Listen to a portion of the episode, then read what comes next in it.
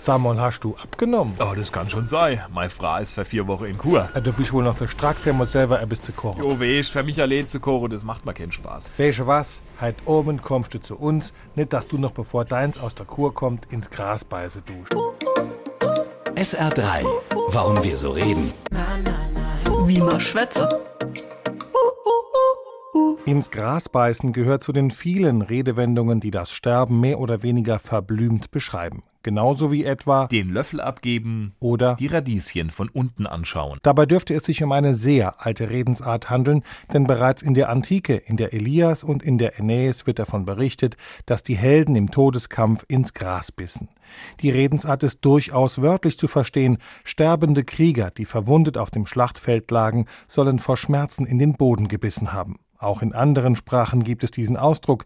Im Englischen sagt man To bite the dust. und im Französischen heißt es Mordre la poussière. Am schönsten geht mit diesem an sich ernsten Thema allerdings Heinz Erhardt um. Die alten Zähne wurden schlecht und man begann sie auszureißen.